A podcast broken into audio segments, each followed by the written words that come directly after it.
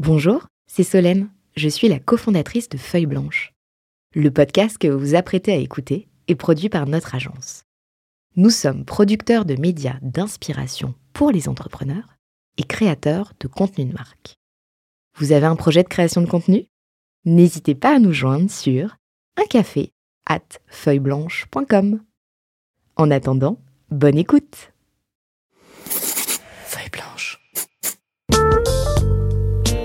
40 nuances de Next. Le Next 40, comme vous ne l'avez jamais entendu, animé par Olivier Mathieu et Thomas Benzazon. Ils sont 40, 40 entrepreneurs, 40 champions de la tech française. Comment sont-ils arrivés là? À quels enjeux font-ils face? Quels sont les ressorts qui les ont forgés? Je suis Thomas Benzazon, cofondateur du Brain Studio Feuille Blanche, et avec mon compère Olivier Mathieu, cofondateur de Price Minister, DG du Fonds 2050, président de The Camp et vice-président de France Digital, nous vous plongeons dans l'univers de ces entrepreneurs d'exception et les coulisses du Next 40. Ils répondront à nos questions, à celles d'invités surprises, tout comme à nos partenaires que sont La Tribune, Madines, France Digital, La French Tech et Neuflis OBC. Vous en voulez plus? Abonnez-vous sur vos plateformes de podcast préférées. N'hésitez pas à nous laisser un commentaire, à nous donner les fameuses 5 étoiles pour ensemble exploser les algorithmes et faire rayonner les entrepreneurs.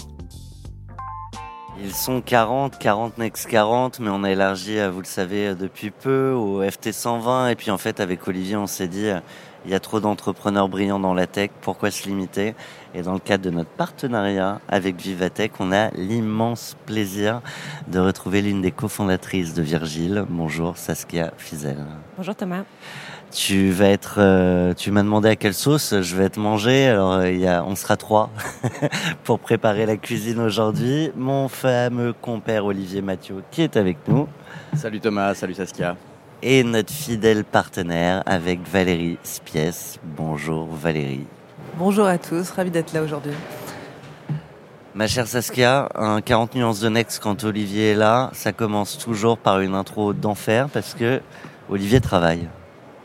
On y va. Ah, je travaille pas, moi je suis euh, un touriste. Je redescends de, de l'ascension du Mont Blanc où j'ai rencontré notre ami Julien qu'on avait, euh, qu'on avait interviewé aux 40 nuances de Next sur euh, e-advise. Julien Herouette, donc euh, voilà. 40 nuances, de Next, 40 nuances de Next, c'est partout et à toutes les altitudes. Alors Saskia, bonjour. Bonjour. Euh, bienvenue dans ton podcast et on est ravi de te rencontrer euh, et j'ai été moi très impressionné par la simplicité de votre modèle et le, le go-to-market mais on va, on va s'en reparler. Euh, donc Virgile, c'est une plateforme pour aider les jeunes actifs à accéder à la propriété. C'est bien simplifié comme ça ou c'est comme ça qu'on le présenterait C'est parfait. C'est que chaque mot-clé est important, sinon on va, pas, on, va, on va mal partir. Donc le prix de l'immobilier a fait x10 en 40 ans. Tu as, tu dit ça à la presse et j'ai pas vérifié les indicateurs, donc je, je cite ma source. Ma source, c'est Saskia de Virgile. Euh, le problème que tu as, tel que tu l'as formulé, c'est que 96% des jeunes actifs euh, qui sont locataires souhaitent devenir propriétaires, mais seulement 82% d'entre eux, euh, mais pas seulement 82% d'entre eux, mais 82% d'entre eux, ce qui est énorme, se disent bloqués par une question de financement. Donc la solution qu'apporte Virgile, a priori, c'est l'apport, c'est l'idée d'apporter quelque chose. Donc l'apport, euh, le fameux apport qu'on connaît tous quand on est discuté avec un, banquier pour euh, débloquer le, crédit.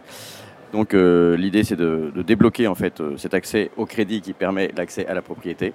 Euh, et puis je crois qu'en même temps vous aidez aussi. euh, euh, alors je ne sais pas si les chiffres sont bons, mais je reviens un peu dessus. C'est quand même intéressant de dire que l'apport que vous que vous amenez, ben, ça, en- ça fait à peu près 10, mon- 10% du montant du bien. Alors je ne sais pas si c'est un chiffre qui est toujours le même, et ça tu nous l'expliqueras plus tard. Et, et ça et ça correspond à, à 15% du logement. Donc euh, je pense que tu pourras nous expliquer. C'est une moyenne, mais effectivement, ça varie. D'accord. Euh, et puis après, Virgile ne fait pas seulement ça. Après, vous vous assurez aussi quelques services pour euh, faciliter ou, euh, en gros, cet accès avec euh, la, la- vérifier la cohérence du montant du bien. J'imagine, bah, comme vous êtes partie prenante et de, vous devenez copropriétaire du bien par l'apport, vous devez quand même vérifier que le prix au mètre carré est cohérent euh, dans une tendance euh, ou dans un quartier, etc. Euh, également de, de la, de- du courtage et euh, de toutes les démarches qu'il peut y avoir, administratives et notamment notariales. Bah voilà, on a fini le podcast, on sait tout sur Virgile. Franchement. Plus rien à dire. Euh, Là, c'est la façon aimable que Thomas me, dit de- que j'ai été trop long. Merci. Non, c'est en. en- on a- c'était concis. en- mais je pense que tu as Merci, quand même envie de, de nous raconter plein de choses et, et peut-être de préciser deux, trois points. Eh, avec plaisir. Euh, et non, pour, pour rebondir, en fait, notre mission, elle est un peu plus large que ça. Euh, c'est l'indépendance financière de toute une génération. Et euh, notre prisme, c'est de rétablir l'équité face à l'accès à la propriété. Euh, le constat, tu l'as dit, Olivier, il est simple, c'est que aujourd'hui, c'est devenu pratiquement impossible pour les jeunes actifs de devenir propriétaires dans les grandes villes où ils travaillent. Et c'est grave. Pourquoi c'est grave? Parce qu'aujourd'hui, quand on paye un loyer, on a 50% de ses revenus qui partent tous les mois chez son bailleur versus chez soi dans la construction de son patrimoine personnel. Euh, et ce qui est grave là-dedans, c'est pas tant euh, est-ce que vous êtes propriétaire, est-ce que vous êtes locataire, est-ce que vous pouvez mettre des posters au mur, c'est est-ce que vous allez pouvoir en fait vraiment vous construire le levier de cette indépendance financière. Nous, on croit que c'est pas la richesse des parents euh, qui doit déterminer le fait que vous soyez indépendant financièrement. Et aujourd'hui, la façon dont ça se traduit aujourd'hui, c'est une inégalité criante au moment de l'accès à la propriété, puisque ceux qui ont de l'apport familial peuvent se lancer, les autres se retrouvent en fait face à un marché où les prix ont énormément augmenté, où euh, en plus euh, l'actualité ne les aide pas puisque les taux ont aussi augmenté alors que les prix n'ont pas encore euh, réellement baissé. Et face à ce mur-là, aujourd'hui, l'apport est devenu un vrai sujet, à la fois pour ceux qui n'ont pas nécessairement de l'apport familial, mais aussi pour ceux qui en ont. En fait, ils se retrouvent simplement avec un budget qui n'est pas suffisant. Euh, et à un moment, on a le droit, quand on est jeune actif, quand on travaille, quand on a les moyens d'avoir un crédit, de pouvoir se dire qu'on n'est pas obligé d'aller acheter un appartement à une heure et demie du lieu où on travaille, euh, de pas pouvoir se payer une chambre d'enfant. Euh, donc tout ça, en fait, c'est des choses auxquelles on répond avec Virgile à travers l'investissement et l'accompagnement. Quand tu poses une mission aussi claire et aussi ambitieuse sur l'indépendance financière des jeunes actifs, l'accès à la propriété, c'est que la première brique? C'est la première brique, euh, c'est sûr, hein, ça peut être beaucoup plus large. Et d'ailleurs, nous, on fait de l'investissement euh, aux côtés des jeunes actifs, mais on fait aussi beaucoup d'éducation. Il y a une idée de- d'empowerment financier, euh, mais c'est surtout la plus impactante. Il y a beaucoup de choses aujourd'hui qui se font autour de l'indépendance financière, et c'est bien, euh, c'est quelque chose de super positif. Mais on dit souvent, euh, en fait, euh, aujourd'hui, chez un locataire, l'épargne, c'est 3% en fait de ses revenus chaque mois. Donc si on se concentre sur ces 3%, c'est chouette, mais en fait euh, ce qu'on va pouvoir faire, c'est relativement limité en termes de construction financière. En revanche, si on permet à toute une génération d'économiser 50% de ses revenus, là en fait l'impact il est éminemment différent et il est bah, beaucoup plus impactant pour la construction de cette indépendance. Moi, ce que je trouve vraiment intéressant dans le modèle, et on en parlait un petit peu euh, tout à l'heure, c'est à la fois le côté investissement au financement que tu proposes, mais en même temps, en fait, ce côté empowerment financier que tu viens de décrire. Et ce parcours, en fait, vraiment de conseil et d'accompagnement, je trouve qu'il avait énormément de freins. Parce qu'en fait, on peut aussi parfois en fait avoir un peu cette crainte hein, face à l'acquisition et aussi une méconnaissance parce qu'en fait, on n'apprend pas forcément dans le parcours éducatif aujourd'hui bah, comment ça fonctionne ce type de financement et comment, en fin de compte, on gère euh, correctement un patrimoine euh, qui soit financier ou immobilier d'ailleurs. Et, c'est vrai, aujourd'hui, en fait, c'est une grosse partie de Virgile.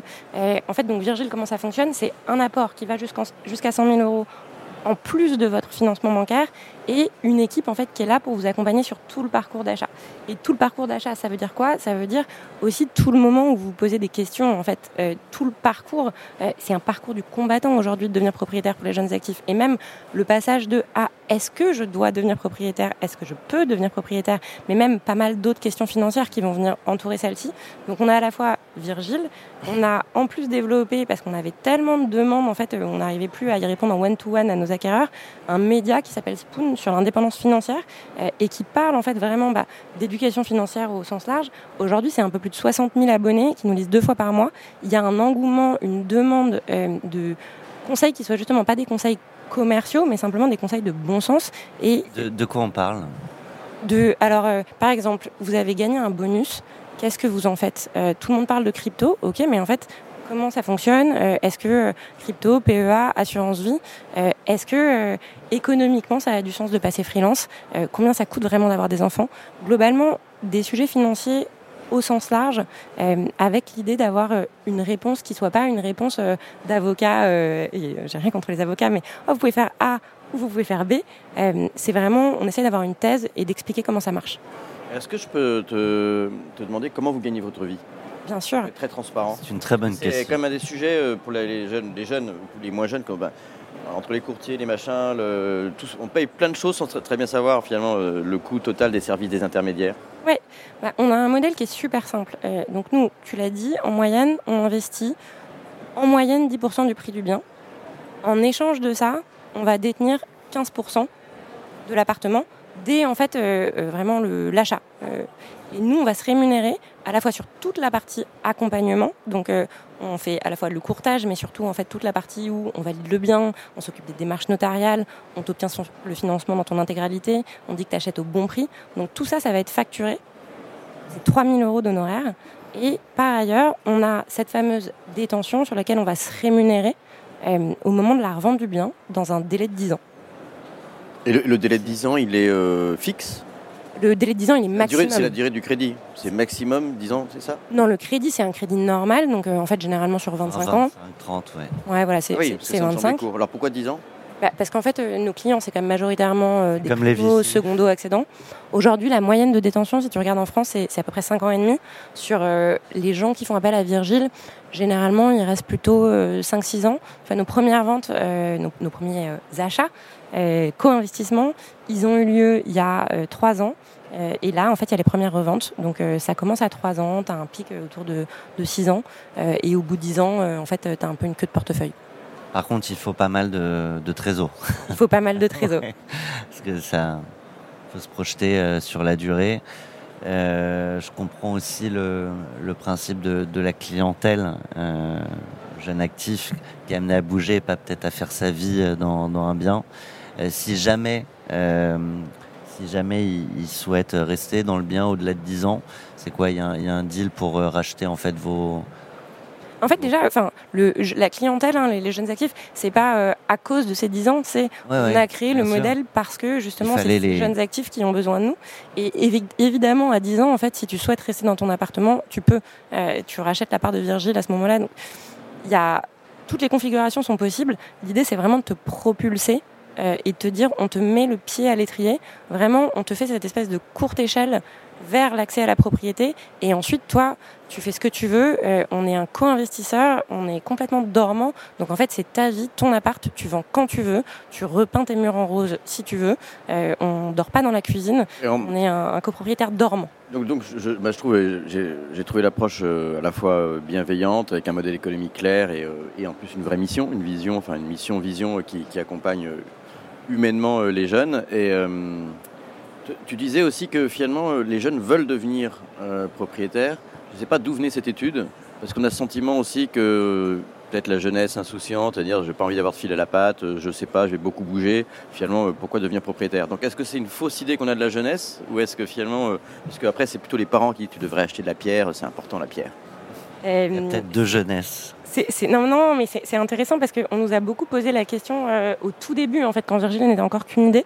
et, et c'est intéressant parce que je pense que plus personne aujourd'hui douter du fait que les jeunes, les jeunes veulent devenir propriétaires. Tu l'entends partout, tu le vois partout. Là, en ce moment, c'est de plus en plus difficile. Ça n'arrête pas d'être plus difficile.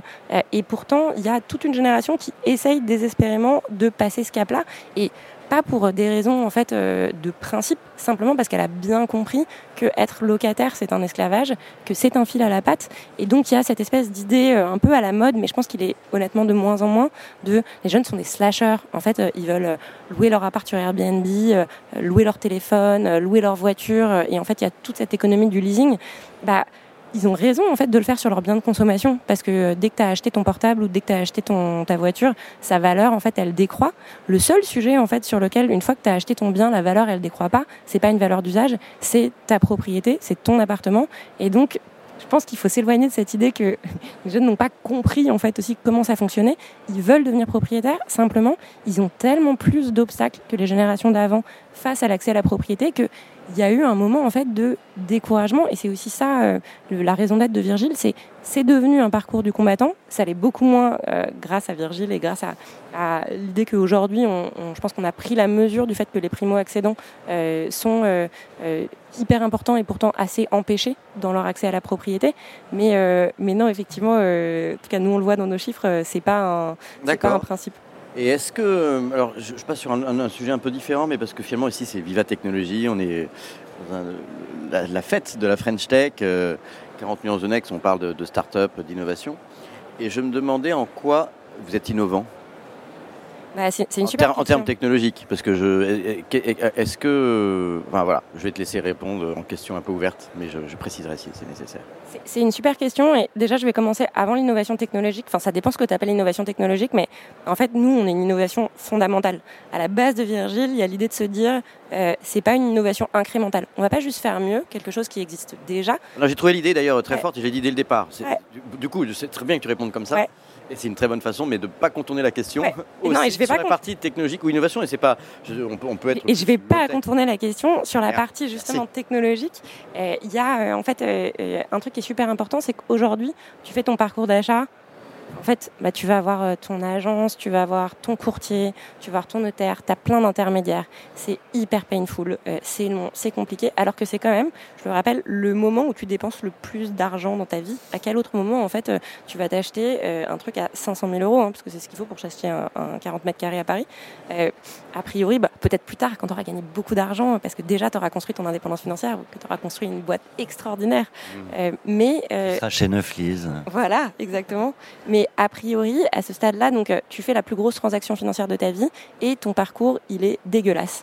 Euh, nous, toute l'innovation en fait technologique chez Virgile, elle est de se dire, tu as un seul interlocuteur, un seul espace et en fait pendant tout ton parcours, tu vas avoir une fluidité qui va faire que tu as un seul point de contact qui va avoir accès à ton dossier en deux secondes, qui va te faire passer toutes les étapes du financement, qui va t'éviter d'avoir 50 interlocuteurs et L'innovation technologique, je dirais qu'elle est interne à notre parcours pour avoir un parcours beaucoup plus fluide.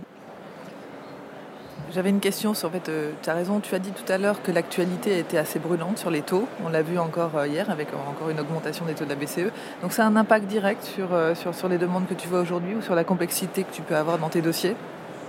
Bien sûr, ça, a un impact direct. En fait, euh, on, prenait l'exemple euh, au début de Virgile de aujourd'hui, euh, entre ce qu'un locataire peut euh, louer en termes de surface et un acquéreur peut acheter, tu as une différence de surface de 26%.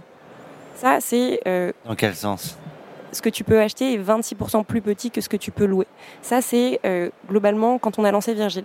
Là, en fait, il y a un calcul euh, donc, euh, assez simple à faire, assez grosso modo. À chaque fois que les taux prennent 1%, tu perds 10% de capacité d'emprunt.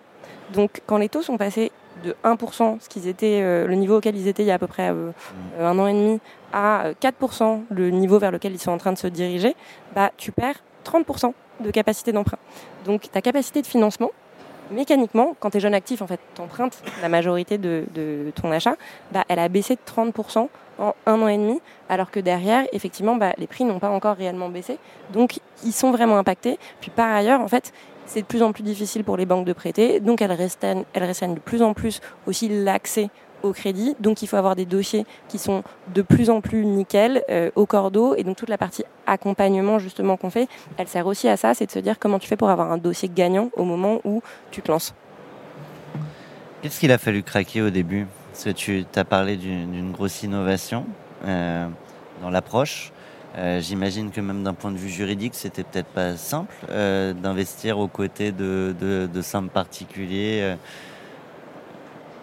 Je te, je te confirme. ouais, Je te confirme. Non, c'est ce qui est intéressant, c'est nous, on dit souvent, on a passé un an et demi en, en sous-marin, en fait, avant de vraiment euh, lancer Virgile, faire les premières ventes, pour construire l'infrastructure euh, juridique, technique, euh, ce qu'on appelle nos barrières à l'entrée. Euh, bah déjà, la première barrière, hein, elle est simple. hein, c'est qu'au début, euh, tout le monde te dit, bah effectivement, maintenant, les jeunes, ils préfèrent rester locataires. Bon, effectivement, quand tu te creuses, tu te rends compte que c'est pas vrai. C'est simplement que ils n'arrivent plus à devenir propriétaires.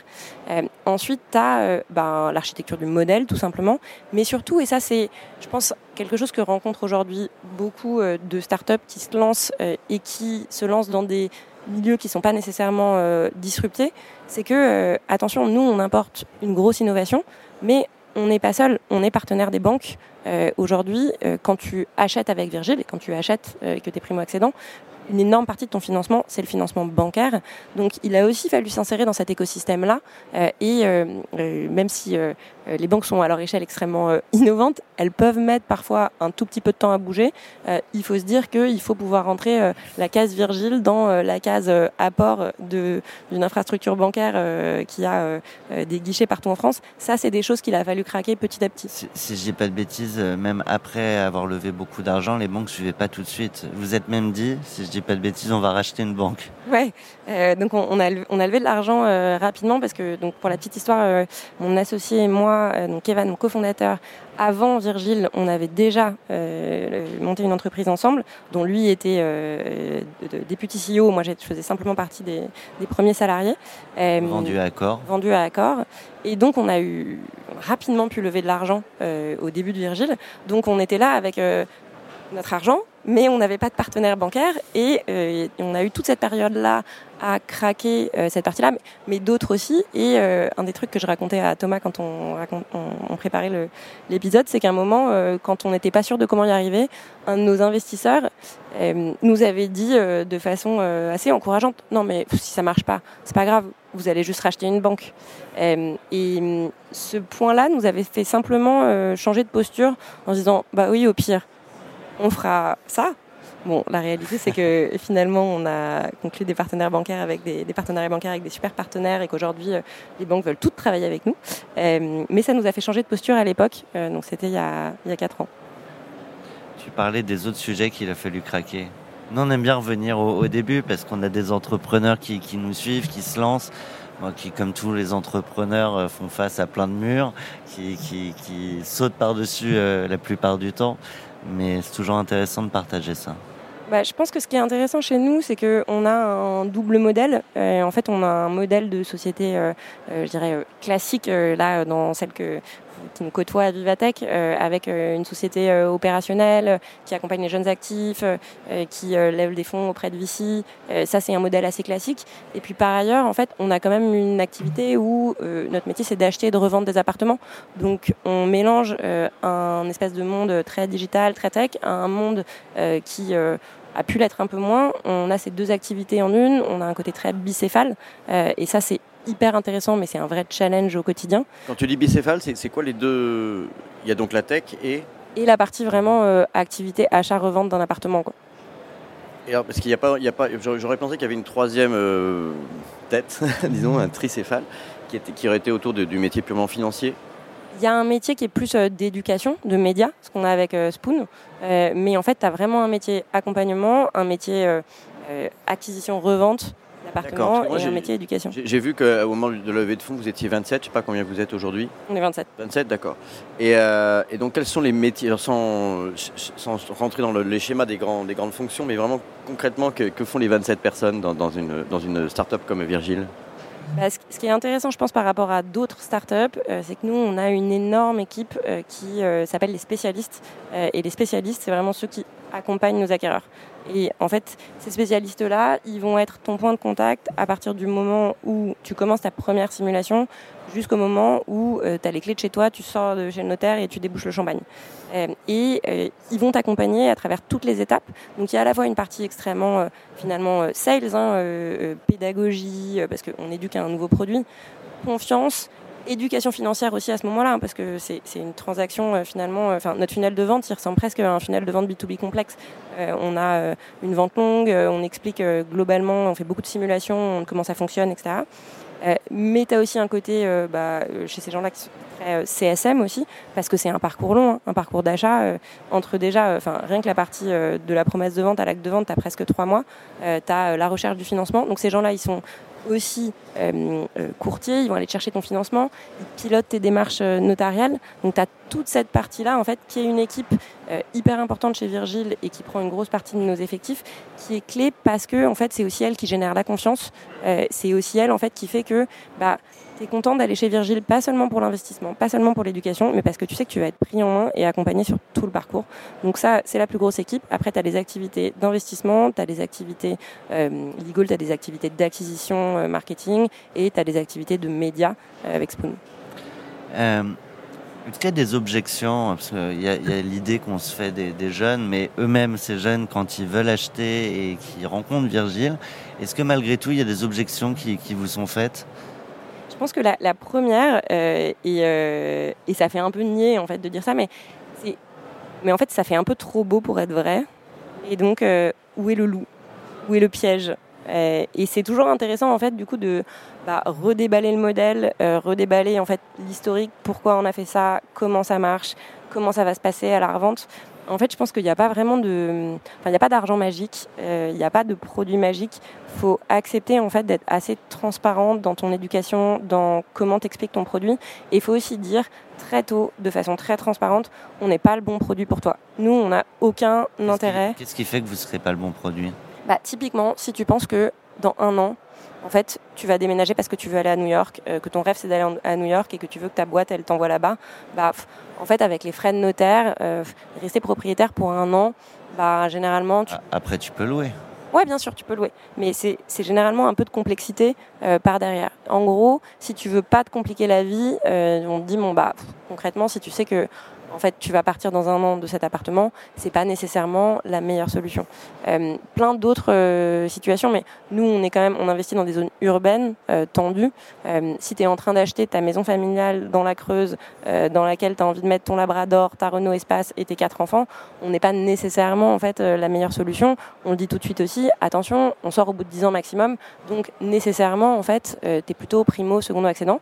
Un truc qui est important aussi, c'est on fait que de la résidence principale, on fait pas d'investissement locatif. Nous, on est là pour aider en fait les jeunes actifs à construire justement euh, ce parcours-là vers l'indépendance financière, euh, pas pour, euh, et je mets des guillemets, aider les vieux rentiers à créer encore plus de rentes. De rente. Non, mais pourquoi Enfin, si, là, c'est, c'est- je trouve que c'est une réponse un peu ca- caricaturale de parler des vieux rentiers parce qu'on pourrait être aussi jeune Ouais. et vouloir faire un investissement locatif. Ouais, on peut. Donc, est-ce que- et, et pourquoi est-ce que, en dehors de la vision qui est l'accès, euh, la primo, le primo accès à la, à la- est-ce qu'il y a une autre raison économique qui fait que c'est pas intéressant de le travailler sur les, les sur euh, des résidences locatives, etc., ou, des, ou des- une résidence secondaire ou En fait, tu as deux visions, euh, et les deux sont, sont hyper importantes. Tu as une vision de principe de base, euh, et hum, je pense qu'il ne faut pas être cynique en fait, dans la façon dont on fait les choses. Euh, à un moment, quand tu dis que c'est ta mission, et quand tu te dis que tu veux mettre le pied à l'étrier de plein de jeunes pour construire leur indépendance financière, et que tu penses que la propriété, pour eux, de leur appart, c'est le truc fondamental. Bah, quand tu te mets à faire de l'investissement locatif, à un moment, euh, quelque part, tu sors en fait ce sujet-là.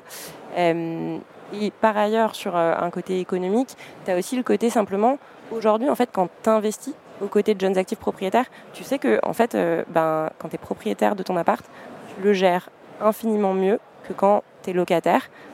L'image qu'on prend souvent, c'est qui lave sa, voiture de location ou euh, qu'est-ce qui se passe avec euh, ton portable en leasing quand il tombe dans l'eau.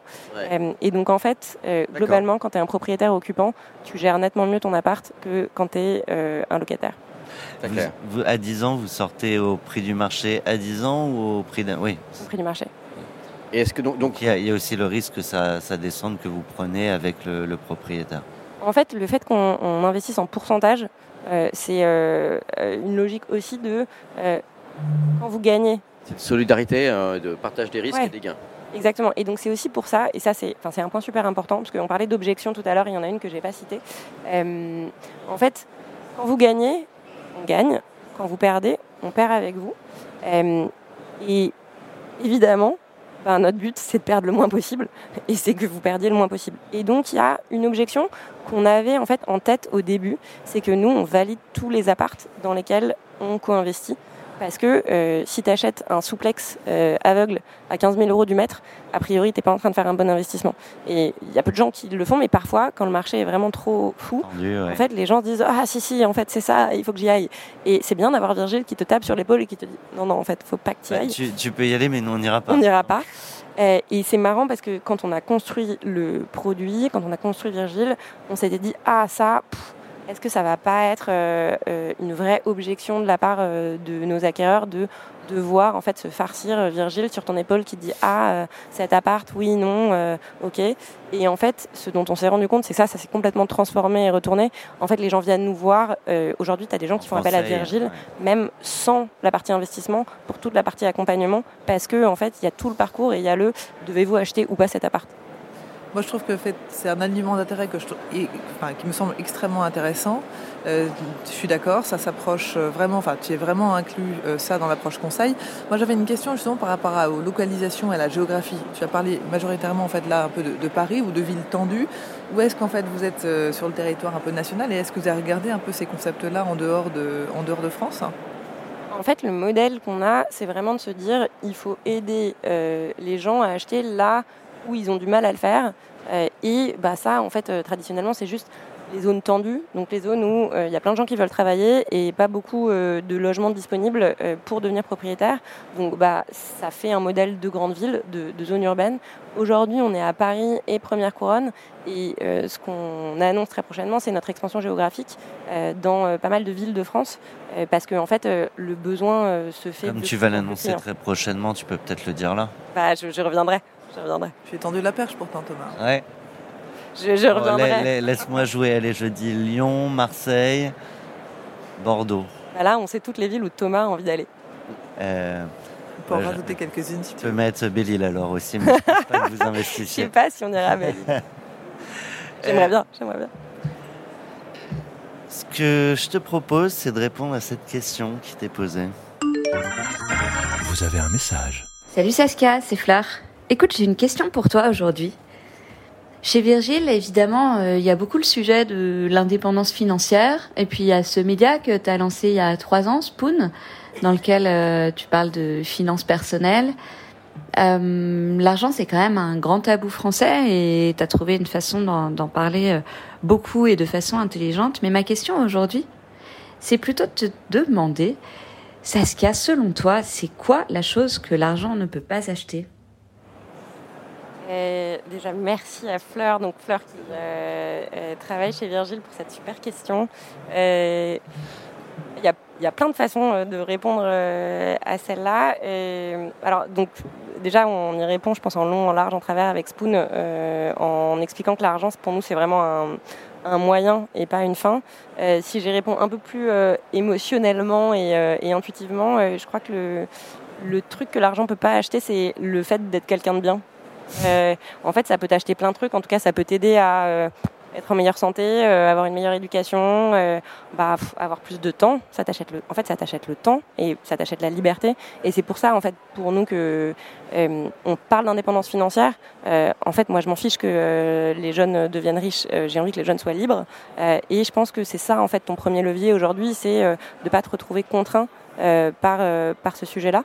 Euh, mais le truc que l'argent n'achète pas, en fait, c'est bah, ton, ton intégrité, ta substance, et est-ce que quelque part tu cherches à bien faire?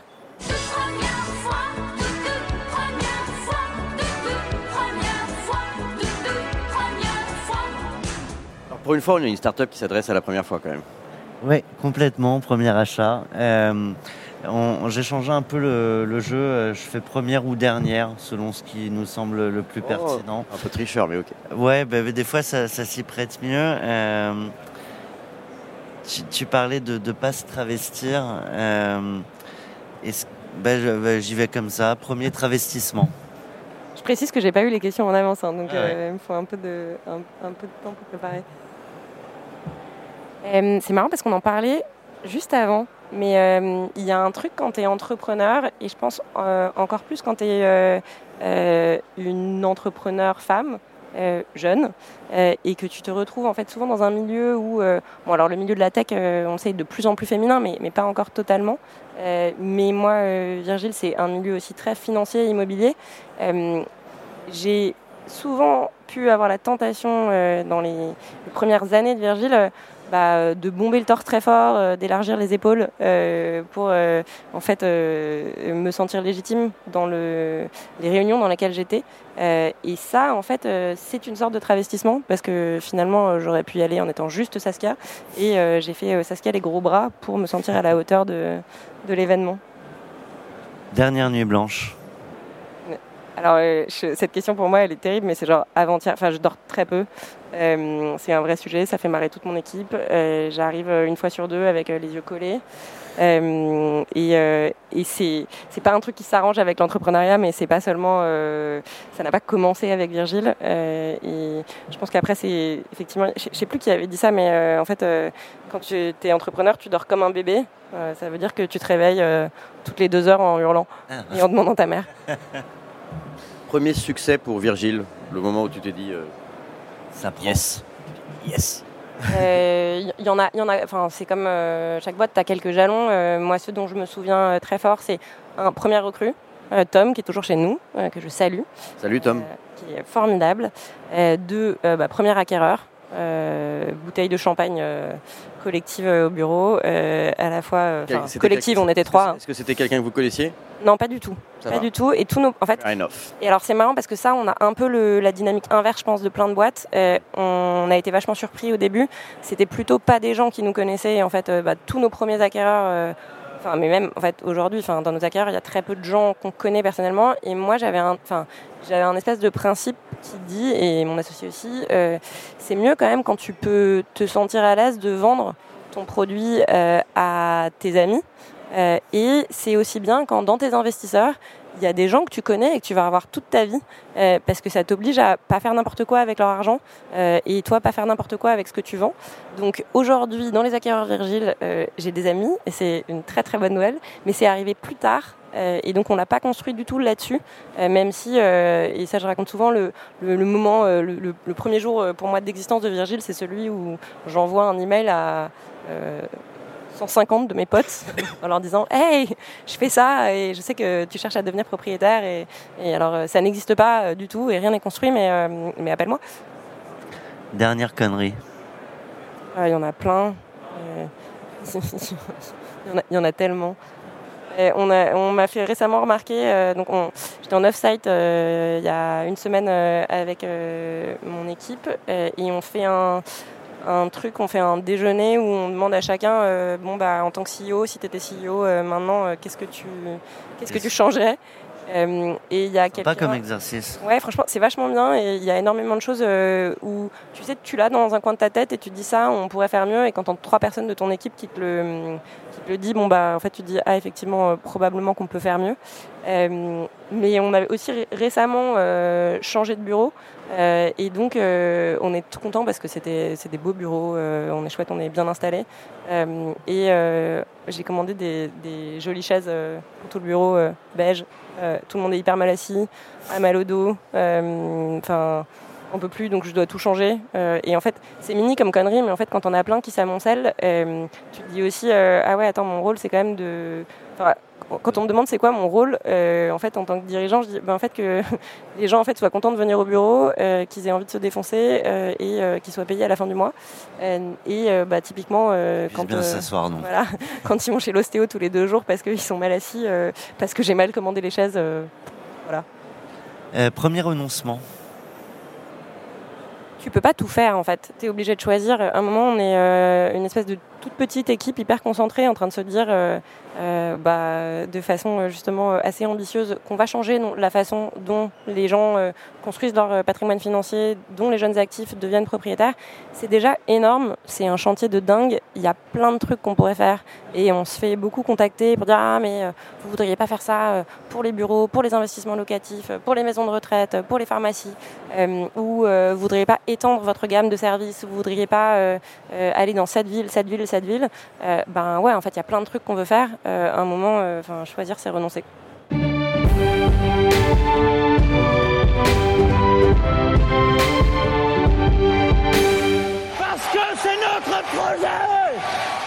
Avec Valérie et Olivier, on a Mhm. choisi, nous, de te donner les pleins pouvoirs pour euh, faire euh, ce que tu veux de, de notre pays.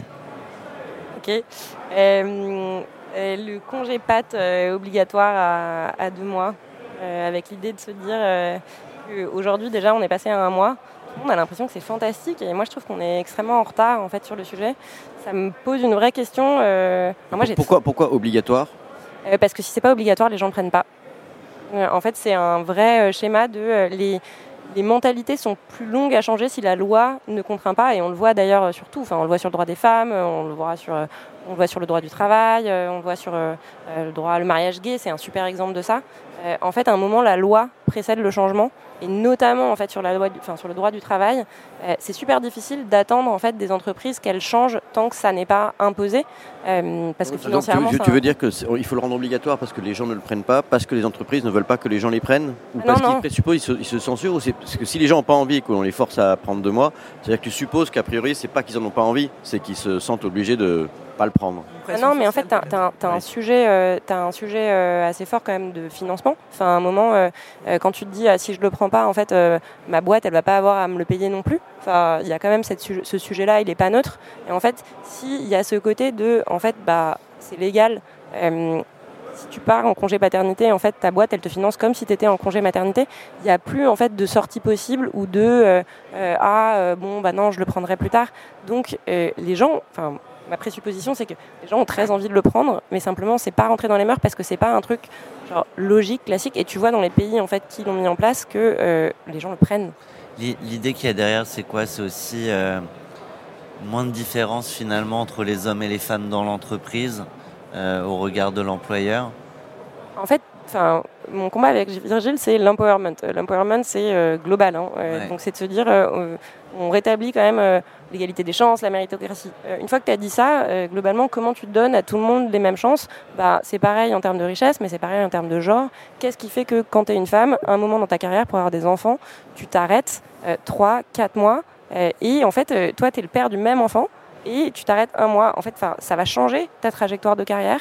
Et moi, j'aimerais bien pouvoir me dire, quand euh, j'ai quelqu'un qui vient me voir pour un job, euh, j'ai aucune présupposition en fonction de l'âge de la personne, de ah attends en fait euh, est-ce que peut-être que cette personne qui est fantastique en face de moi, euh, je dois réfléchir à euh, peut-être que je vais la perdre pendant 4 mois? Enfin moi j'ai 34 ans, j'ai pas encore d'enfant. Alors j'ai de la chance, je suis à la tête de ma propre entreprise, mais je me dis ah si en fait demain j'allais postuler, je sais très bien en fait que parce que moi je, enfin évidemment en fait on l'a tous ce présupposé là et en fait j'aimerais me dire que je me pose pas la question et après je pense que pour une société équilibrée au-delà en fait juste de l'entreprise, une société équilibrée, c'est une société où en fait, euh, tu n'as pas de traitement de base juridique différent si tu es un homme ou une femme. Donc, donc, tout ça, c'est basé du point de vue de la carrière, pas, du point de vue de la famille ou, de, ou des enfants. C'est un regard vraiment sur la carrière et le, frein potentiel qui est lié à la, bifurcation que tu évoquais tout à l'heure, c'est le mot que tu as employé Non, c'est plus large en fait, c'est sociétal. Euh, et la carrière est un élément extrêmement fort de la société. Euh, le fait en fait que ton parcours soit différencié euh, dans ta vie parce que tu es un homme ou une femme, oui, en fait, ta carrière, c'est un des gros leviers, mais c'est aussi un enjeu sociétal, un moment en fait de mettre par défaut les femmes dans des rôles de mère qui restent au foyer pour s'occuper de leur enfant et pas les pères dans cette situation-là, c'est aussi un sujet sociétal. Tu oui, mais avoir un impact sur la pression sociale en fait. Tu veux essayer en fait de faire changer un petit peu le, aussi la perspective et la façon dont tu vois ce rôle. Je suis d'accord. Il y a cette pression sociale. On n'a pas le temps d'en parler là, mais c'est toujours, toujours des débats intéressants parce que chaque fois qu'on en parle, j'essaie de détecter l'idéologie qu'il y a derrière de la personne, sachant que je sais que j'ai aussi une idéologie, je ne l'ai pas forcément formulée comme ça. Est-ce que ça veut dire que... Toi, Olivier, président. non, non, non, pas du tout. c'est comme les questions sur le genre, des débats que j'ai beaucoup avec mes enfants, etc c'est la question qui se pose derrière, c'est voilà, est-ce que euh, est-ce qu'une femme qui reste, qui aurait envie de rester 4 mois en congé maternité, est-ce qu'elle a vraiment envie ou est-ce que c'est la pression sociale aussi qui l'a mis dans cette position et qu'une bonne mère, il ne faut pas qu'elle parte trop vite euh, s'éloigner de son enfant? Et donc ça rejoint un, débat plus large qui est aussi le rapport à la carrière, mais aussi le rapport du père à l'enfant et de l'enfant au père, et de la mère à l'enfant et de l'enfant, etc., mais aussi à l'intérieur du couple, de l'équilibre économique qui se passe au sein d'un couple même. C'est pour ça qu'il y a beaucoup de questions, je pense, derrière. Et je présuppose que tu as peut-être une idéologie, mais je ne sais pas laquelle. Et moi, j'en ai sûrement une. Et donc, c'est des débats qui sont assez. Euh, moi, j'ai une euh, idéologie d'égalité, en fait. Et je pense que, en fait, le, la loi doit t'aider à parvenir à cette égalité-là. Et en fait, ce que tu veux, toi, ta pression sociale, etc., en fait, tu la gères comme tu veux. En revanche, en fait, il ne peut pas y avoir de différence de traitement légal parce qu'ensuite, ça va entraîner énormément de choses qui deviennent des usages, alors que à la base, en fait, enfin, qu'est-ce qui te dit si tu es super en forme, euh, que tu as accouché, et c'est pas du tout le cas de tout le monde, hein, donc c'est super que tu aies des congés longs pour ceux Ce que qui je, ce que je voulais dire, c'est que le principe d'égalité, Ouais. on rentre dans le dur. Le principe d'égalité, bah oui, il, est- il existe et j'ai euh, même écrit un livre euh, là-dessus au moment où je posais la question de l'entrepreneur et qui s'appelle euh, la gauche, la gauche a mal à son entreprise. Mais euh, peut-être qu'il faut aussi regarder du point de vue de l'enfant en fait. Peut-être que, de- ou alors il faudrait peut-être que du coup C'est le, intéressant, mais ça veut dire que du point de vue de l'enfant, ce serait mieux qu'il y ait la mère euh, qui Peut-être. soit là au père. Mais, peut-être j'ai pas j'ai pas lu d'études là-dessus donc je, je me pose la question. mais, mais moi non plus, ben, je sais pas. Voilà, Bien, du Si- coup, comme on ne sait pas tous les deux, peut-être que du, Ah, du coup, oui, il mais- faudrait que ce- cette idée de congé. Non, mais que je, je trouve que ça serait génial. J'adorerais avoir 4 mois de congé paternité. Peut-être que si, c'est doit peut-être. euh, il faudrait pouvoir le prendre peut-être à d'autres moments dans la vie, pas forcément à la naissance. Et si tu sais pas, Pourquoi pas si tu sais pas, qu'est-ce qui te fait présupposer que il faut que en fait ce soit la mère qui ait un congé plus long à la naissance C'est pour ça que j'ai dit peut-être. Oui, mais, je présuppose pas. Mais, mais je, trouve le- que ça serait intéressant de, de réfléchir sur peut-être une période loi- longue, pas forcément. la loi aujourd'hui, elle répond en fait à ce peut-être. Elle, est, elle, elle dit le contraire. Elle, elle présuppose. en Ah fait. oui, non, non, mais ça, je suis d'accord de, de challenger la loi. Ouais. Mais, mais la réponse que tu apportes, c'est peut-être une autre idéologie qui s'oppose à une ancienne idéologie. Et je me demande s'il ne faudrait pas donner beaucoup plus de flexibilité, pas seulement de, de l'égalité, c'est peut-être le mot qui me gêne, et, et- et d'aller vers la flexibilité pour que justement, dans une période de start-up, tu dises, bah tiens, moi, mes 4 mes quatre mois, je les prendrai quand mon gamin aura 2 ans. Alors complètement d'accord avec toi pour plus de flexibilité. Parce que le moment de la carrière aussi et le moment de l'enfant, c'est des moments différents. Peut-être qu'il faut arriver à les désynchroniser pour euh, aider. Tu as totalement raison. Et, et en fait, moi, ce que je pense, c'est que tu peux avoir cette flexibilité-là, mais il n'y a pas de raison qu'elle soit différenciée en fonction de ton sexe. Donc, euh, tu peux avoir un congé maternité ou un congé paternité à des moments différents. Mais à quel moment, en fait, genre, la loi t'impose de dire parce que tu es un homme ou parce que tu es une femme, tu vas le prendre à tel moment? Tu peux dire il y a Mhm. plus de flexibilité Non, mais au en fait- global. En fait, plus, basiquement, je pensais qu'il y a aussi des femmes qui nourrissent leurs enfants. En tout cas, Saskia, moi, ce que Ça, je c'est pense, plutôt au que début de la vie. Mais- mais président, peuvent le faire en Olivier, il doit être Premier ministre, ça c'est sûr. hein. Ah non. je, vais vous- je vais te le dire. hein, bon. Ah non, moi j'ai des idées, j'ai- j'ai- cabinet j'ai des idées qui sont révolutionnaires. Donc, euh. En tout cas, moi, j'ai découvert euh, à la crèche, on m'a dit que euh, il fallait l'odeur de la mère sur le doudou. Je leur ai demandé pourquoi ça calmait plus que l'odeur du père. Et c'était un présupposé. Il y a plein d'études sur l'odeur de la mère, rien sur l'odeur du père. Et c'est des usages, en fait. Exactement. Je vous propose de euh, poursuivre. Tu, tu voulais parler de la, de la levée, Euh, Olivier? je, moi, j'aurais trouvé intéressant, parce qu'on parle justement d'égalité homme-femme, de, de- de voir comment toi tu as ressenti ça. Alors, ça peut être dans le cadre de la levée de fonds, dans le cadre du management, du recrutement, et puis dans des. En fait, il y a plein de milieux dont on dit, ouais, c'est vachement machiste. Par exemple, le milieu de la finance, le milieu de l'immobilier, etc. Et donc, est-ce que c'est vrai? Est-ce que, est-ce que ça, ça, tu le ressens? Ou est-ce que tu as pu aussi. euh, est-ce qu'il y a, au-delà des questions d'égalité, des différences du fait que tu es une entrepreneuse ou entrepreneur euh, qui ont fait que ça t'a aussi aidé? Est-ce que c'est que des inconvénients dans un monde.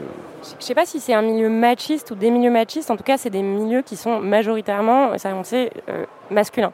Donc il y a quand même un sujet de représentation euh, et un sujet de- d'identification.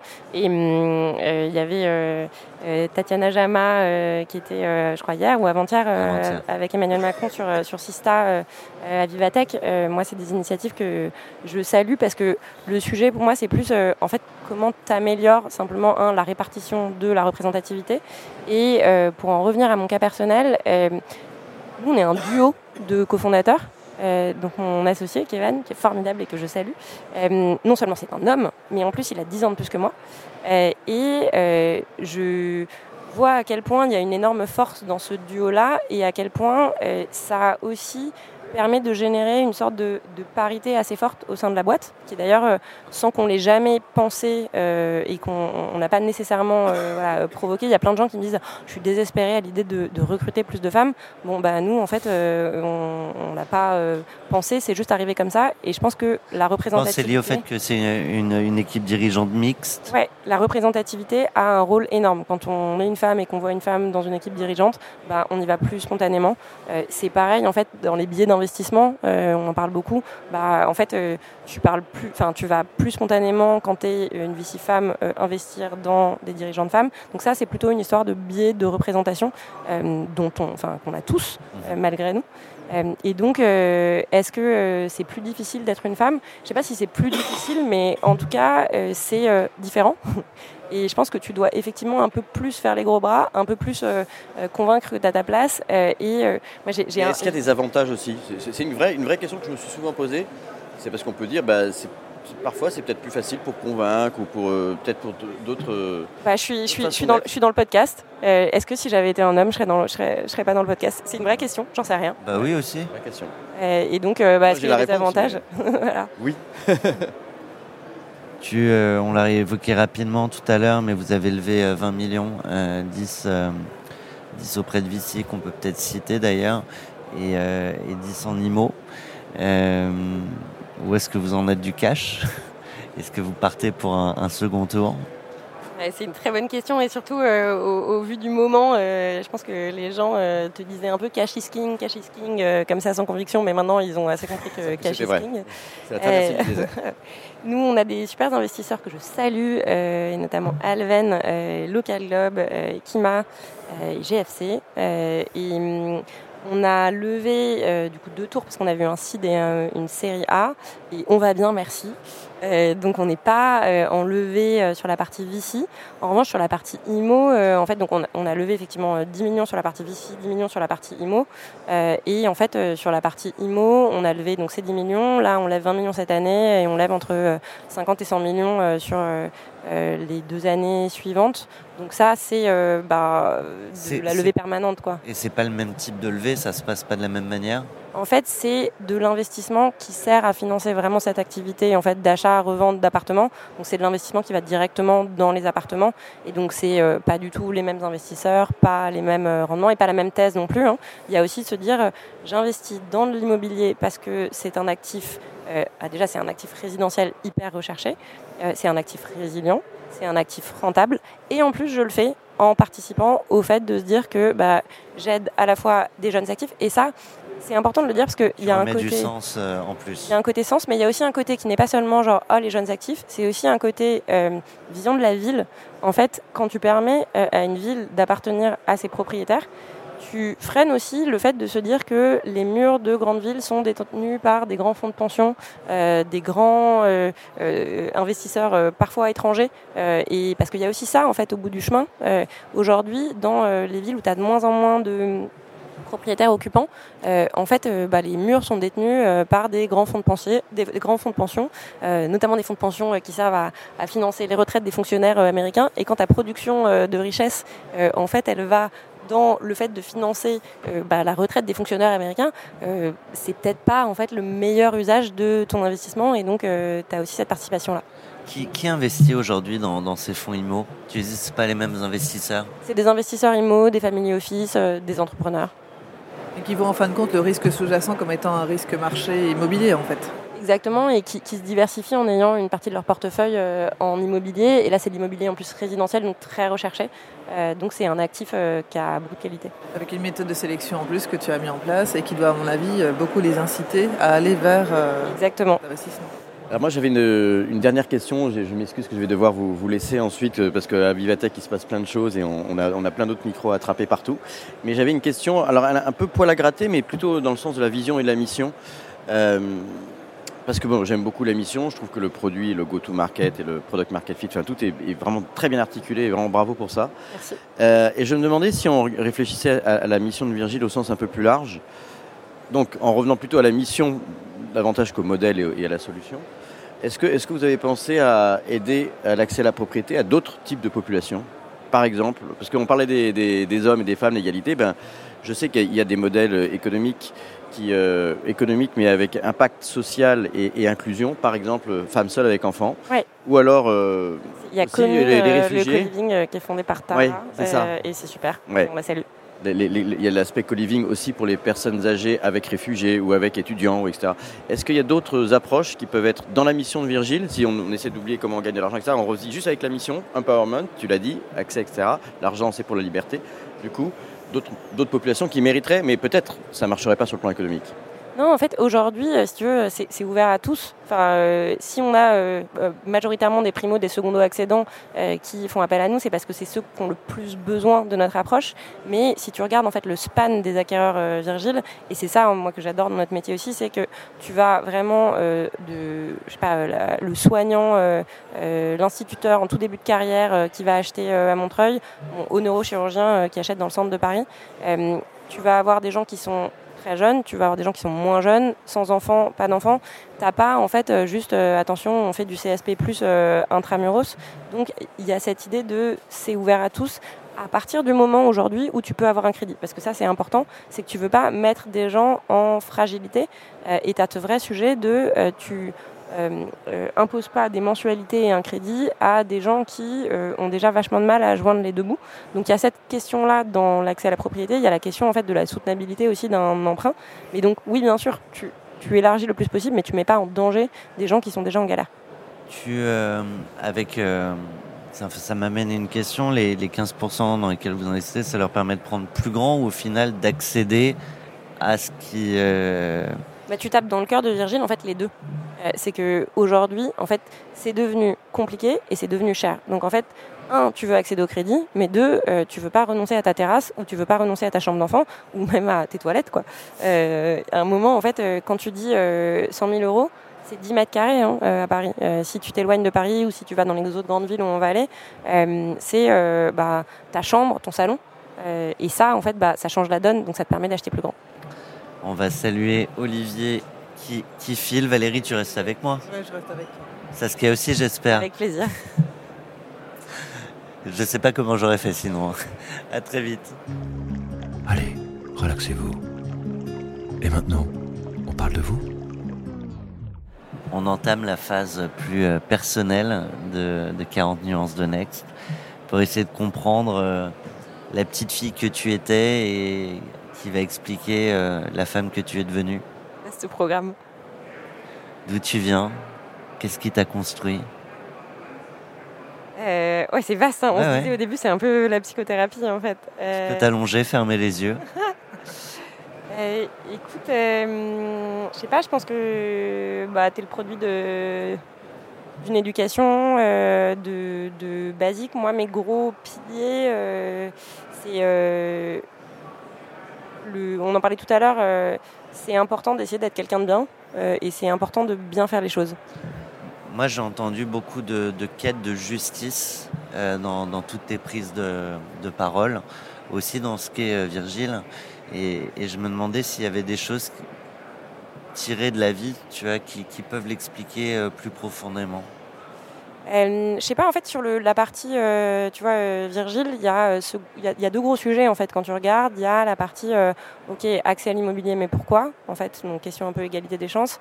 Mais aussi, comment tu brises, on disait souvent, on brise le plafond de pierre. Et en fait, tu as ce côté méritocratie. et on, on, rigole souvent avec mon associé en disant qu'on a, on a fondé une boîte d'immigrés. Euh, mais il y a un peu de ça dans notre histoire personnelle euh, à tous les deux, même si c'est euh, des immigrations différentes. il y a l'idée de se dire, en fait, tu arrives quelque part, tu es déraciné, tu pas de moyens, comment en fait tu construis? Et il y a deux, y a deux chemins. Le premier, c'est éducation et donc méritocratie. Et bah, ce côté presque intuitif bah, de l'accès à la propriété, en fait, dès que tu gagnes de l'argent, t'achètes un chez toi parce que en fait euh, c'est une façon pour toi de t'attacher à la terre.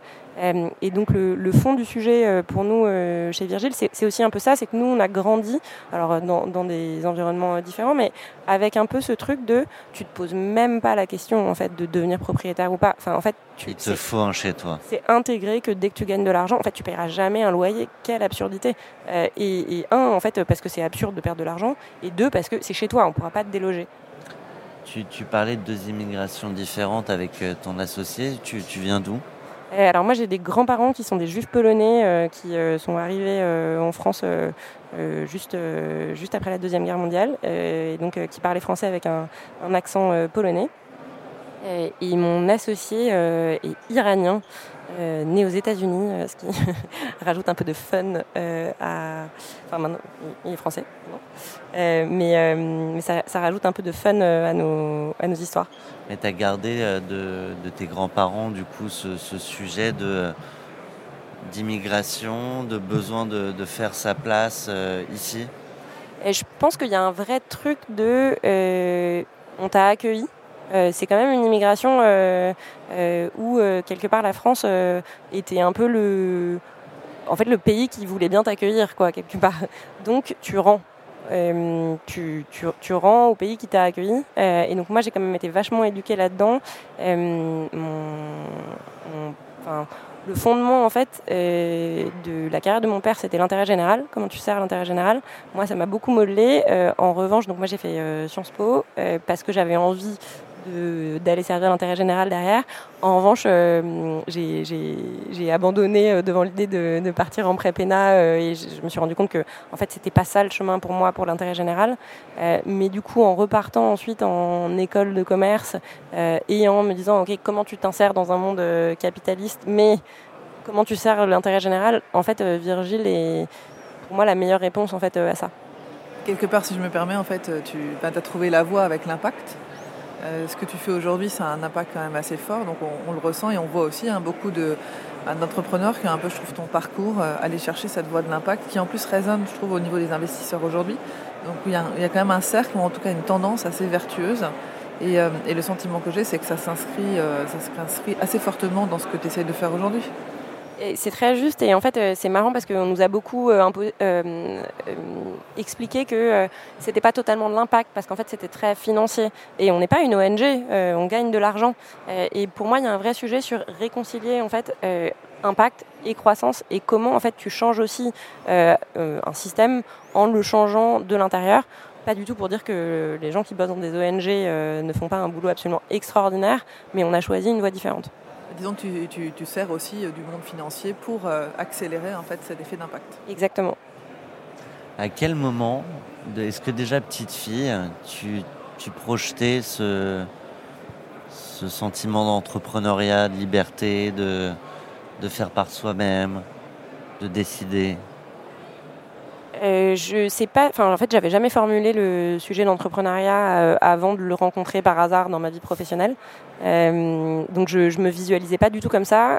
en revanche, effectivement, il y avait un sujet d'autonomie et de liberté assez forte qui est une, une valeur importante chez moi. Je pense que l'idée, c'est aussi de se dire, de, questionner en fait très tôt pourquoi on fait les choses. en fait, bah, on parlait tout à l'heure d'usage. En fait, Qu'est-ce qui, qu'est-ce qui est inné, qu'est-ce qui est acquis, qu'est-ce qui a du sens parce qu'on l'a construit euh, comme tel ou, parce que c'est légitime et comment tu questionnes ça. Et j'ai le souvenir d'avoir toujours eu ce questionnement-là. Euh, et c'est, marrant parce que j'ai un, petit frère euh, qui est entrepreneur aussi, que je salue, Ruben. et qui, quoi? alors, il fait une boîte de vraiment d'ingénieur pur et dur, donc je le laisserai venir raconter à ce C'est lui à lui de pitcher. Voilà.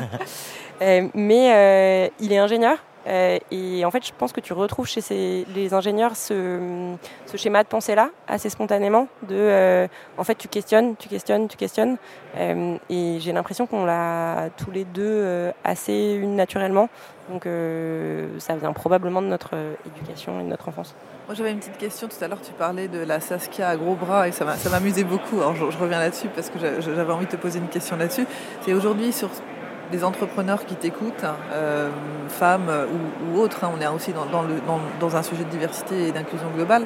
Est-ce que en fait tu, dirais à ces personnes-là, bah, venez avec le côté gros bras, ou au contraire en fait, bah, il faut lâcher le sujet et il faut plutôt en fait y aller comme on est, euh, comme on est aujourd'hui? Toi, avec le recul sur cette Saskia.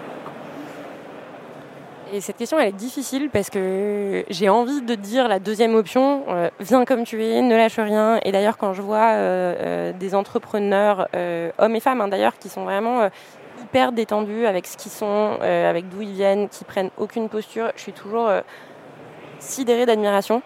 Euh, après, je pense effectivement que euh, quand tu es jeune, en début de carrière, euh, et que tu arrives dans des milieux où il faut t'imposer, c'est aussi normal en fait de te faire un peu ce, petit charabia mental avant d'y aller à chaque fois en disant souviens-toi que t'es pas là par hasard. Très clair. Il y a, je sais pas si c'est lié au, fait d'être un homme ou d'être une femme, mais il y a beaucoup d'hommes aussi qui ont, qui ont le sentiment qu'ils doivent prouver des choses ce sentiment même parfois d'imposteur euh, dont, on parle, même si on est là où on doit être. Ah bah, permanent et enfin je sais pas moi je, crois qu'il y, a que les cons qui doutent pas. Euh, donc euh, c'est le, la ligne est toujours un peu ténue entre être un gros bulldozer parce que c'est ce qu'on nous demande et, c'est ce qu'il faut aussi pour changer les choses et accepter de douter tout le temps. Ouais un, truc que je me répète souvent c'est j'ai peur mais j'y vais et je pense que ça définit beaucoup d'entrepreneurs. qui en fait doutent, doutent, mais ils vont quand même.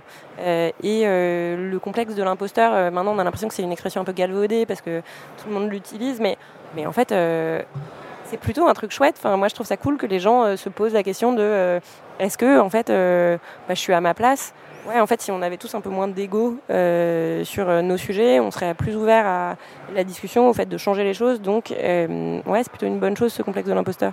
Et quand tu dis j'ai peur mais j'y vais, ce qu'il y a derrière, c'est l'optimisme malgré tout sans faille sur j'y arriverai, la confiance en sa capacité à trouver des solutions. C'est quoi qu'il y a derrière? Bah non, c'est que si je vais pas, en fait, euh, je vais le regretter, euh, rien n'aura bougé, et en fait, euh, vaut mieux avoir des remords que des regrets. Si on n'y va pas, on sait pas. Exactement. Waouh Et ben nous, on va prendre une petite claque. je crois qu'on part sur du perso. ouais, le... moi la grosse claque c'est la mort de mon père, donc juste avant de lancer Virgile, et je pense que ça, hum, ça a beaucoup joué aussi sur la façon dont je fais les choses aujourd'hui.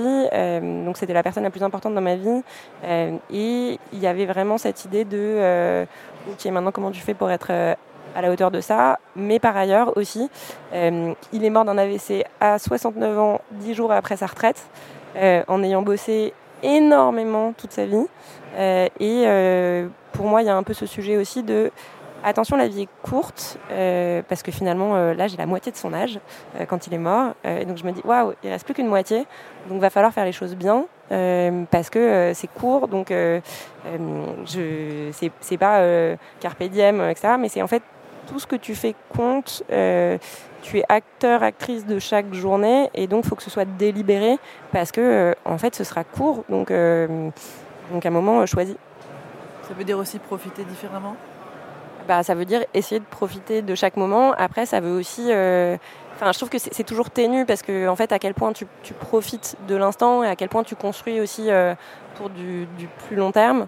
Donc, c'est. Euh, essaye de profiter du voyage, mais surtout, sois délibéré. En fait, te, te laisse pas trop porter par l'externe. En fait, au final, je crois qu'on choisit tous. Et d'ailleurs, je crois que ce qu'on essaye de faire avec Virgile, c'est aussi de donner aux gens les moyens de choisir, les moyens de leur indépendance.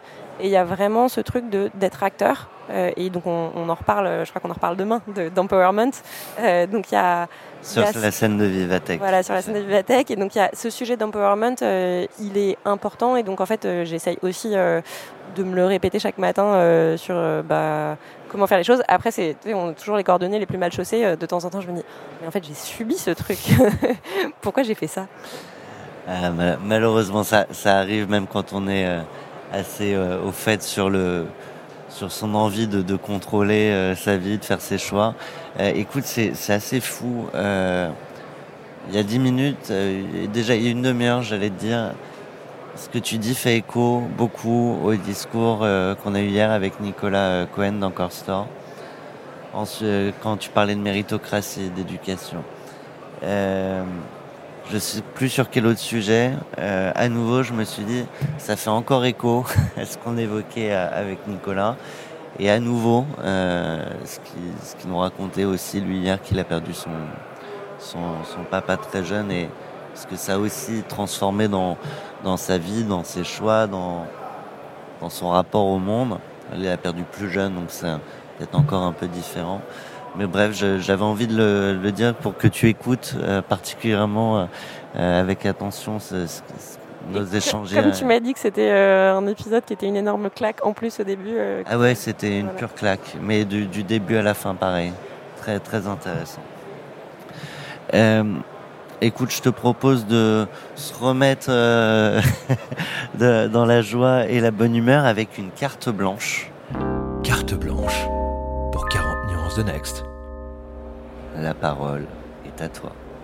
Euh, bah, finalement, en fait, on va recouper un certain nombre de sujets qu'on a déjà évoqués ensemble, mais euh, moi, je voulais parler d'empowerment.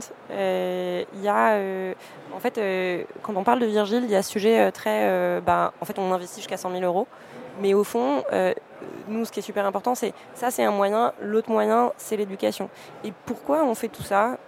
Parce que aujourd'hui, on a vraiment ce sentiment super fort de, et je pense que vous le voyez, vous le ressentez, la Vivatech autour, bah, on n'arrête pas de parler d'impact. Tout le monde te parle d'impact.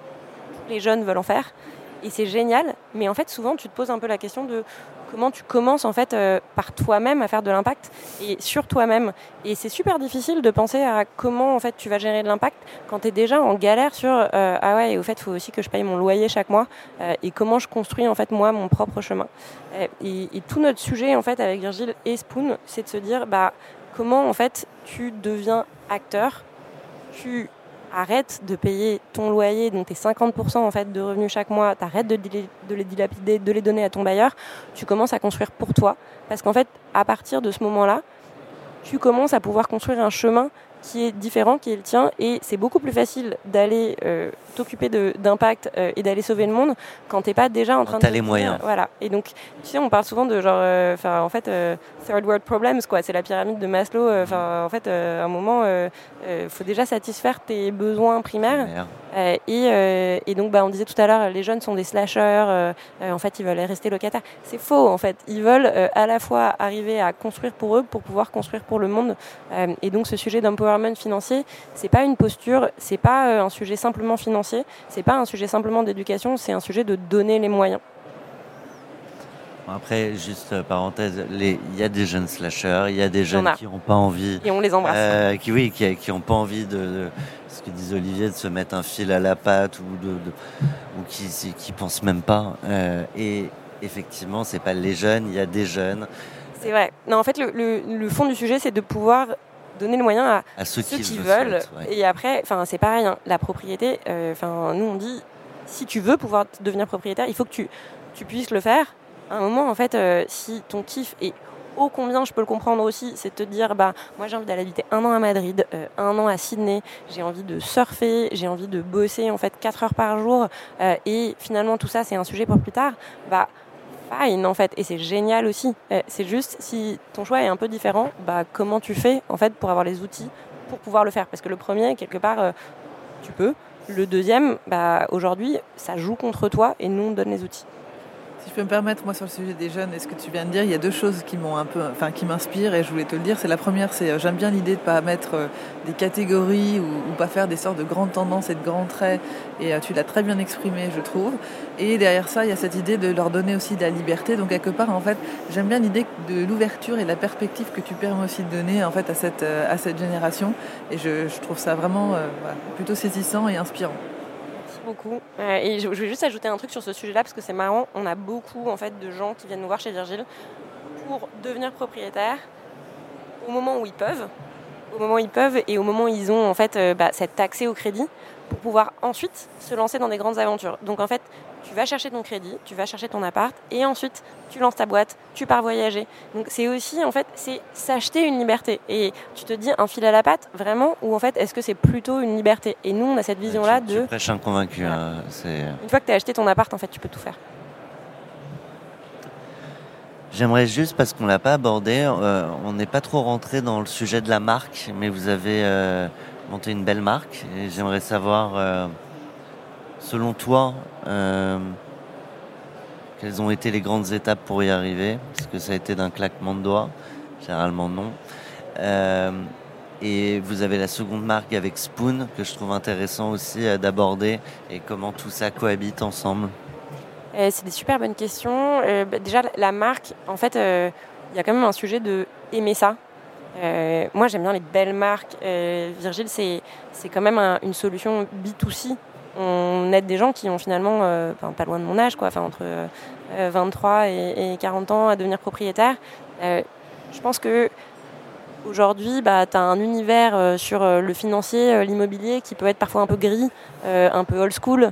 et donc, bah, Virgile, c'est jaune, c'est un prénom, c'était important pour nous parce que tu as quelqu'un au bout du fil euh, qui, investit avec toi aussi. Donc, qui investit euh, avec toi. C'est ton colloque invisible. Exactement. Et donc, on avait tendance à dire au début qu'on était l'épaule sur laquelle tu t'appuyais, en fait. Et il y a vraiment ce côté-là de. Euh, Enfin, faut que ce soit un humain, faut que ce soit un humain qui te parle normalement et pas qui te parle avec des, des, espèces d'acronymes bancaires super difficiles. Dans les autres marques que moi j'aime beaucoup en fait sur des sujets financiers, il y a, il y a Lydia. Je pense que ils ont vraiment euh, compris aussi le, euh, enfin bien avant nous d'ailleurs, Le, en fait, le fond, finalement, c'est presque le même, mais tout est dans le message, tout est dans la façon de dire les choses et tout est dans la façon surtout de mettre en fait bah, ton acquéreur ou ton client au centre. En fait, tu es customer centric, tu es client centric et donc tu lui parles comme tu aurais envie qu'on te parle. Et ça, c'est le fondement de la marque. Et après, euh, tu mets aussi un peu de toi. Euh, Virgile, c'est, on essaye que ce soit euh, joyeux, aventureux. Un truc qui est super important chez Virgile, c'est écrit sur nos murs. On dit que la vie est une aventure. Et il y a un peu de ça dans la marque de, Virgile. Donc on, essaye d'avoir ça. on l'a aussi sur Spoon. Donc tu le disais très justement, c'est, deux marques différentes. En fait, alors, a posteriori, euh, tout le monde nous pose plein de questions sur euh, pourquoi, comment. Il y a eu beaucoup de, en fait, d'intuitifs là-dessus. On se disait, bah, Spoon, quelque part, ça nous permet. Euh, bah déjà, Spoon, c'est la cuillère en argent que tu n'as pas nécessairement eu à la naissance, donc Spoon, la cuillère. Euh, mais il y avait cette idée de se dire, en fait, en soi, on ne sait pas ce que ça va devenir, mais c'est plus large que Virgile, et on n'a pas envie que ce soit simplement un média corporate euh, où les gens le voient comme la newsletter de Virgile, euh, qui quelque part va donner des conseils intéressés pour devenir propriétaire. on dit qu'on est la newsletter de Virgile, c'est écrit, mais euh, en fait, il y a beaucoup de gens qui lisent Spoon, qui, et peut-être que c'est un problème qu'on doit résoudre aussi, euh, ne savent pas du tout euh, qu'on est Virgile, ne savent pas ce que c'est que Virgile. C'est la question. et c'est à la fois génial en termes de. c'est génial, on a créé deux très belles identités de marque. Bon, la réalité, c'est que Spoon, c'est un levier d'acquisition aussi majeur pour Virgile et que c'est important en fait d'avoir créé cette relation de confiance-là. les choses sur lesquelles on travaille, c'est créer des ponts un poil plus évidents entre les deux. Euh, pour euh, assumer euh, encore plus le lien et aussi bah, permettre aux gens qui connaissent Spoon mais pas encore Virgile de, de, regarder ce qu'on fait. C'est quoi les... un Spoon by Virgile en fait, hein. C'est Spoon by Virgile, exactement. C'est quoi vos gros leviers d'acquisition aujourd'hui, ceux qui fonctionnent, ceux qui marchent moins? Alors le plus gros levier aujourd'hui, c'est vraiment le bouche à oreille, le referral. Ça, je pense que c'est un peu propre à tous les produits qui sont très distinctifs. Il y a un truc en fait, quand tu vas voir ta banque pour euh, devenir propriétaire, bon, bah, tu vas voir ta banque, euh, tu vas voir euh, ta banque A, ta banque B, ta banque C, bon, bah, ça reste une banque. Aujourd'hui, il n'y a que Virgile, en fait, qui t'apporte un apport. et il y a peu de choses qui sont plus virales que, ben, c'est quoi le premier truc que tu fais quand tu as tes clés? T'invites tous tes potes, t'as pas de meubles, t'invites tes potes à manger une pizza sur ton carrelage et tu as une petite bouteille de champagne chaude. et donc ça, c'est quand même assez viral. C'est aussi le premier truc dont les gens parlent à la machine à café. Pense que ça, c'est un truc dont on, on, sous-estime un peu euh, l'existence. Mais aujourd'hui, nous, on a des entreprises qui viennent nous voir pour qu'on aide leurs salariés à devenir propriétaires. Mmh. Parce que c'est un vrai sujet aussi. Comment tu fais pour loger tes salariés? Euh, Comment, en fait, euh, ben, quand tu as des beaux bureaux en fait, dans Paris, tu fais pour que tu pas une fuite des talents? Donc, on a un truc qui s'appelle Virgile Talent, qui est aujourd'hui, en fait, vraiment Virgile pour aider les entreprises à attirer leurs talents, à les garder, à rester propriétaires. Et du, coup, pardon, mais qui achète L'entreprise, elle paye quoi? Elle paye les 3 3000 euros de service euh. C'est un levier d'acquisition en fait. Euh, elle peut choisir en fait soit de pas du tout euh, financer mais juste de mettre en avant Virgile, soit elle choisit en fait de payer une partie ou tout des frais d'accompagnement et c'est un peu laissé. parce qu'elle n'achète pas l'appart. Elle n'achète pas l'appart. En fait, ce qui est marrant, c'est que ça, c'est aussi une réponse à. tu as plein de chefs d'entreprise qui viennent nous voir en disant Mais moi, j'aimerais aider mes salariés à devenir propriétaires, mais je suis prêt à me porter caution de leur prêt. Euh, ça devient compliqué en fait quand ton entreprise elle grandit quoi. Donc c'est génial pour eux de se dire qu'il y a un organisme tiers qui va à la fois venir euh, faire euh, des petites des petits TEDx, des petits talks dans l'entreprise, des petits webinaires pour dire bon bah voilà comment faut penser à l'achat d'appart, voilà un peu les pièges à éviter et on est dispo pour en parler. Et d'ailleurs votre entreprise a choisi de financer en fait les frais Virgile. Donc pour nous c'est un levier d'acquisition clair. Euh, après, euh, comme tout le monde, euh, on fait du digital, on a de l'acquisition sur Insta, sur Google, sur Facebook. Spoon est un gros levier d'acquisition.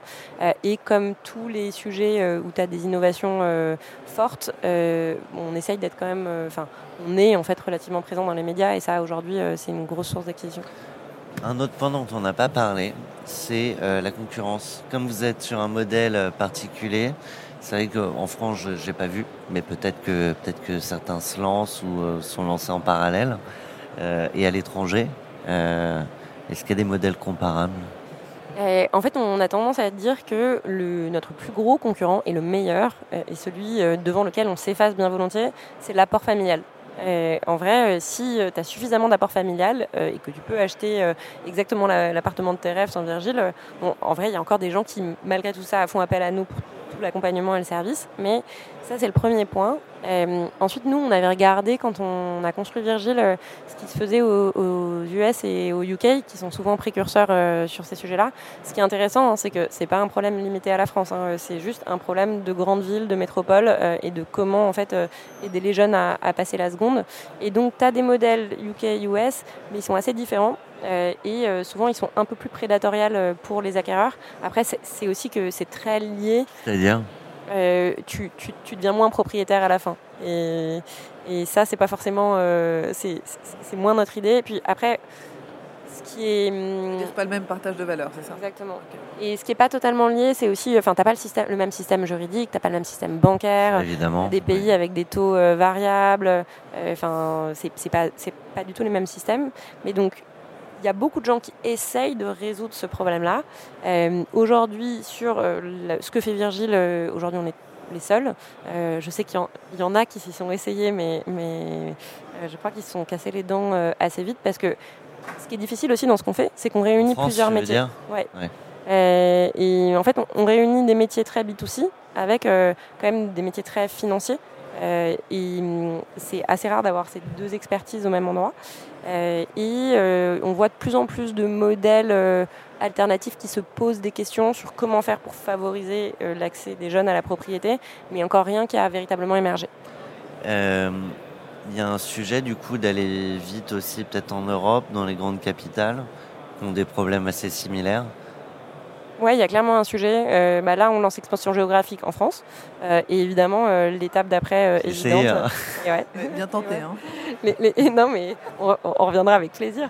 Peut te reciter si tu veux. Hein. J'ai retenu Belle-Île. Ah, ouais, moi, je, là, j'allais passer à Madrid, Lisbonne, Londres. Rome aussi, si tu veux bien. Euh, on, va regarder en fait dans l'équipe qui, euh, qui, a des préférences pour quelle ville et puis on va dispatcher comme ça. en, vrai, il y, a, un sujet. Il y a un sujet européen, c'est clair. Euh, et, nous, d'ailleurs, dans nos investisseurs, c'est des investisseurs européens. d'ailleurs, vous l'avez remarqué, Virgile, c'est sans eux.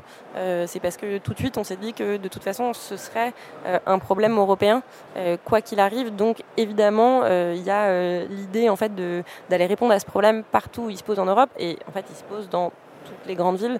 Donc le territoire est assez large euh, et, euh, et, on, est, euh, on a hâte d'aller d'aller s'étendre en Europe.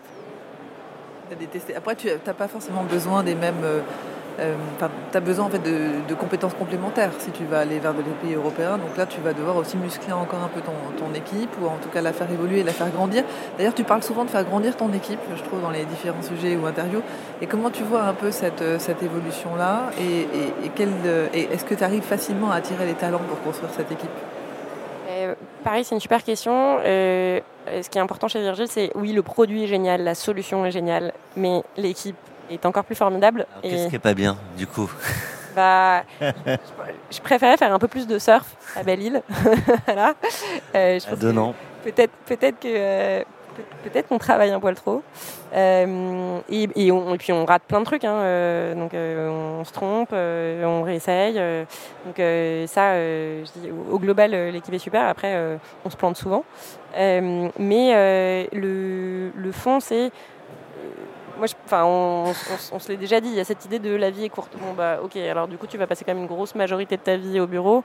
Euh, tu as quand même envie de la passer avec des gens euh, qui te donnent envie d'être là. Donc, euh, moi, ce qui m'inspire, c'est les gens intelligents, les gens qui veulent bien faire. et j'essaye de recruter des gens dont je me dis, aujourd'hui ou demain, ils, sont soit déjà, soit ils seront meilleurs que moi. donc, il y a beaucoup de gens meilleurs que moi dans l'équipe. et l'idée, c'est vraiment de se dire, bon, bah, un de nos plus gros enjeux d'ailleurs, c'est bah, en fait tu grandis, tu t'étends. Comment tu fais pour garder euh, cette qualité, cet engagement au fur et à mesure que tu grandis? Et je suis pas du tout la seule, je pense à ce micro, à citer ça. Euh, je pense que c'est une problématique commune. C'est en fait nous, on est petits et on est heureux d'être petits parce que je pense que c'est bien d'être une petite équipe de rugby bien bien concentrée. Euh, on va grandir. Mon but c'est pas d'arriver à, à 2000 salariés, mais c'est de euh, euh, me dire, euh, ok, en fait, j'ai une équipe qui, à 27, à 50 ou à 100 ou à 200, garde le même engagement, la même fraîcheur, la même envie, la même l'intelligence. Et ça, effectivement, bah, quand je me dis c'est quoi mon job, au final, bah, c'est ça mon job. On te souhaite d'arriver jusqu'au 200 en arrivant à garder l'état d'esprit, la culture de, boîte On y travaille. Des, des 27. Avant de nous quitter, Saskia, pardon,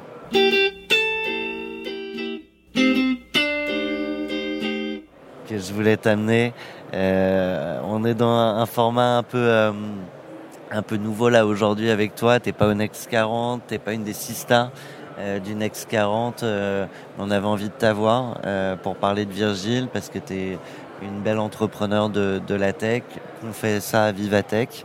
Euh, on va passer demain sur scène ensemble et on trouvait ton histoire, euh, on avait envie de la partager au micro. Euh, donc je sais pas si on donnera la parole à tes choix Sista, mais tu, m'as mis un petit mot avec toute une liste de, femmes incroyables et j'aurais trouvé dommage de pas à minima pouvoir te, laisser, te laisser dire un mot là-dessus. Merci. Et effectivement, j'en ai mis quelques-unes. Je pense que c'est cool quand on a l'occasion en fait de pouvoir euh, les mettre en valeur. Donc j'en profite un peu. Donc déjà, effectivement, je salue toute l'équipe de Sista. Je trouve qu'elles font un boulot extraordinaire, que c'est des entrepreneurs de dingue. Donc euh, Céline Lazor, Tatiana Jama, euh, Alice Gross qui est aujourd'hui chez, chez Sista Fund, Alex Harris que je connais un peu moins. et par ailleurs, des entrepreneurs de l'espace. Il y a Colombe Mandula à la tête de Simundia, euh, il y a Chloé Hermary à la tête de Ada Tech School et il y a Jade Francine euh, à la tête de We Maintain euh, et qui est maintenant au bord de France Digital, si je ne dis pas de bêtises, qui sont vraiment des entrepreneurs hyper inspirantes, hyper calés, hyper gros bras, mais aussi des potes. Et ça fait du bien de le dire. C'est très important de le dire, je pense. C'est, mais, alors vraiment, parenthèse très rapide, mais les, les potes entrepreneurs. des, des, fois, on est dans son, dans son guidon, etc. À quel point euh, c'est précieux? Euh, c'est super précieux. Euh, tu, en fait, euh, je crois que tu toujours, as toujours la tête dans le guidon de quelque chose. Un moment, c'est ta boîte à l'intérieur.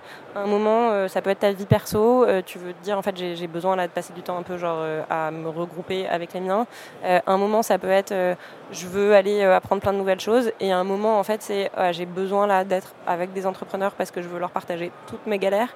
et le fait de pouvoir appeler quelqu'un en disant, genre, voilà ce qui se passe, on a merdé ou je sais pas comment gérer ce truc là comment toi tu as fait, comment toi tu ferais, ou qu'est-ce que tu en penses, ou simplement euh, de pouvoir vider ton sac de façon euh, euh, extensive, sans filtre, ouais, c'est hyper précieux. Donc, un des un des trucs quand même que moi je dis tout le temps, c'est faut, faut, faut s'entourer quoi. Eh ben, on était bien entouré aujourd'hui sur le plateau de 40 nuances de Next La Vivatech. Un immense merci à toi. Merci pour votre accueil. Euh, bravo à toi et ton associé, à vos équipes euh, pour euh, là où vous avez amené Virgile aujourd'hui, pour la vision demain. Tu seras obligé de revenir pour nous dire où vous en êtes en Europe. Avec plaisir. Dans quelques temps, donc on se donne rendez-vous dans trois mois. Exactement. Pas très loin. un, immense merci à toi, Valérie. Comme toujours, euh, nos retrouvailles à Vivatech euh, font plaisir à ce micro. À très bientôt à tous. 40 nuances de Next. Le Next 40, comme vous ne l'avez jamais entendu, animé par Olivier Mathieu et Thomas Benzazon.